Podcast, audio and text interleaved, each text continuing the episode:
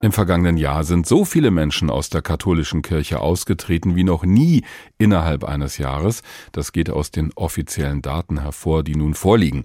Demnach hat sich mehr als eine halbe Million Menschen aus der katholischen Kirche verabschiedet und ist ausgetreten. Ein absoluter Rekord allerdings im negativen Sinne. Über die Gründe habe ich mit Professor Thomas Schüller gesprochen. Er ist Kirchenrechtler und Direktor des Instituts für kanonisches Recht an der Westfälischen Wilhelms-Universität in Münster. Herr Professor Schüller, dann gebe ich die Frage aller Fragen einfach mal an Sie weiter. Wo sehen Sie denn ganz konkret die Hauptgründe für diese hohe Zahl an Austritten? Es gibt Langzeittrends, die sich verstärkt haben in den letzten zwei, drei Jahren. Das ist zum einen der Vertrauensverlust der Kirchen, Stichwort sexualisierte Gewalt an Kindern Jugendlichen, der Umgang mit kirchlichem Vermögen und überhaupt die Unglaubwürdigkeit der Bischöfe, die zerstritten sind und keine Reformen anstoßen.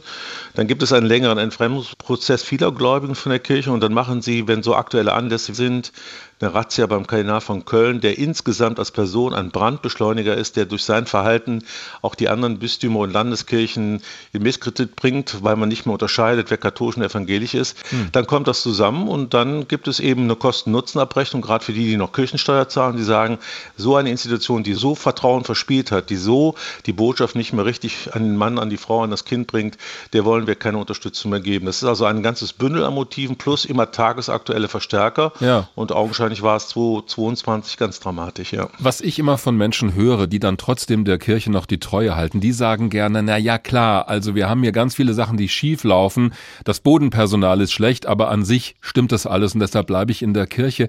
Das scheint zumindest bei denjenigen, die jetzt ausgetreten sind, nicht mehr gereicht zu haben.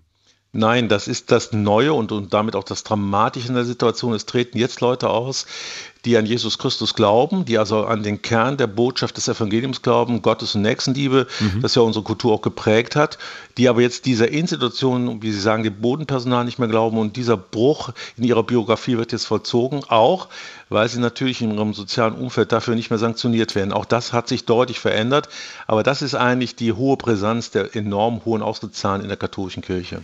Ich beobachte da aber noch einen anderen Widerspruch. Wir haben gerade in letzter Zeit viele Krisen erlebt, also die Corona-Pandemie.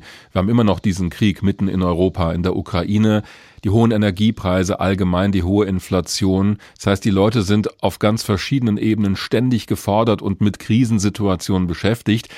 Da sollten wir doch eigentlich annehmen, dass die Kirche gerade dann viel wichtiger wird als in den Jahren zuvor, so als Anker, als Ruhepol vielleicht auch. Warum funktioniert das offenbar nicht mehr?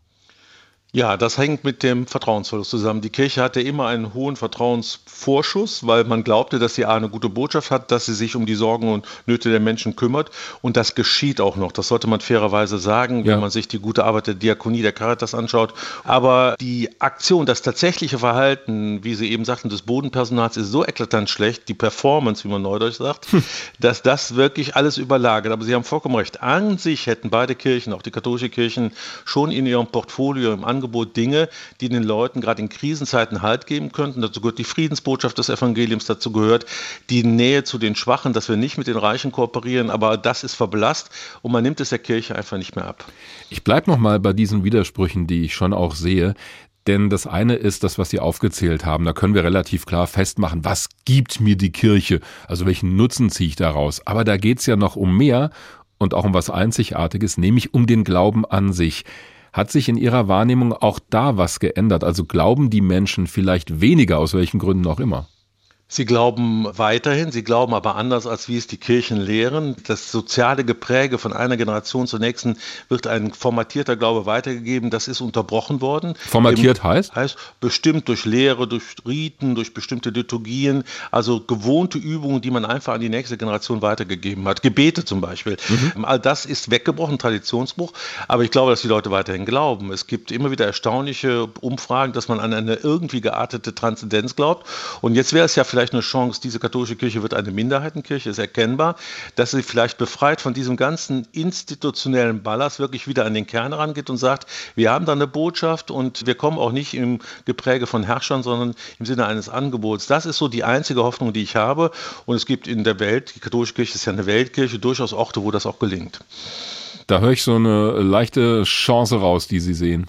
Ja, also ich bin rheinischer Katholik, wir geben nie auf, aber ich bin auch nüchtern genug als Kirchenrechtler zu sagen, das, was sterben muss, was stirbt, wird beklagt, aber äh, daran halten wir uns nicht fest. Der Blick geht nach vorn, aber es kann nicht in dieser alten überkommen Sozialform sein. Vor allen Dingen hm. diese Männerbündigkeit, diese Männerlastigkeit der katholischen Kirche wird ja immer mehr zu einer Last, weil Frauen keinen Platz in dieser Kirche haben. Es treten viele Frauen aus. Das ist ein interessantes Phänomen. Also meine Technikerin hat gerade mit dem Daumen nach oben gereckt, als Sie das gesagt haben. Da sprechen Sie offenbar auch einen wunden Punkt an. Ich möchte noch mal auf einen Punkt zurückkommen, den Sie vorhin erwähnt haben, der, glaube ich, wichtig ist auch. Wir haben Kindergärten, Schulen, Krankenhäuser, Altenheime. Es gibt viele Einrichtungen, sehr, sehr gute, die von der Kirche betrieben werden. Wenn der katholischen Kirche aber immer mehr Mitglieder abhanden kommen, dann fehlt natürlich Geld und es fehlt diesen Einrichtungen auch die Unterstützung. Was heißt das am Ende? Das ist ja auch gesamtgesellschaftlich ein Thema. Das ist, glaube ich, die neue Dimension und auch die gesellschaftspolitisch gefährliche Situation. Der Staat, vor allem die Kommunen und die Länder, haben sich in den letzten Jahrzehnten sehr auf beide Kirchen verlassen, dass sie staatliche Aufgaben übernommen haben, haben das groß auch refinanziert, aber nie zu 100 Prozent. Nur eine Zahl. In Hessen zahlen beide Kirchen 10 bis 15 Prozent aus ihren gesamten Kirchensteuereinnahmen, um die Defizite bei der Kita-Finanzierung auszugleichen. Und da werden sie jetzt aussteigen. Wir werden in den nächsten fünf bis zehn Jahren einen dramatischen Rückgabe von Einrichtungen an den Kommunen, an die Länder erleben. Und dann passiert nämlich Folgendes, dass den normalen Bürger, der vielleicht jetzt sagt, es ist gut, dass so viele Ausritten die Kirchen so schwach werden, er wird es mit Gebührenerhöhungen, mit Steuererhöhungen ausgleichen müssen, weil der Staat selbst diese Einrichtung betreibt. Kurzum, die Ausritte haben nicht nur eine innerkirchliche Folge, sie werden bald auch das gesellschaftspolitische Klima entscheidend bestimmen.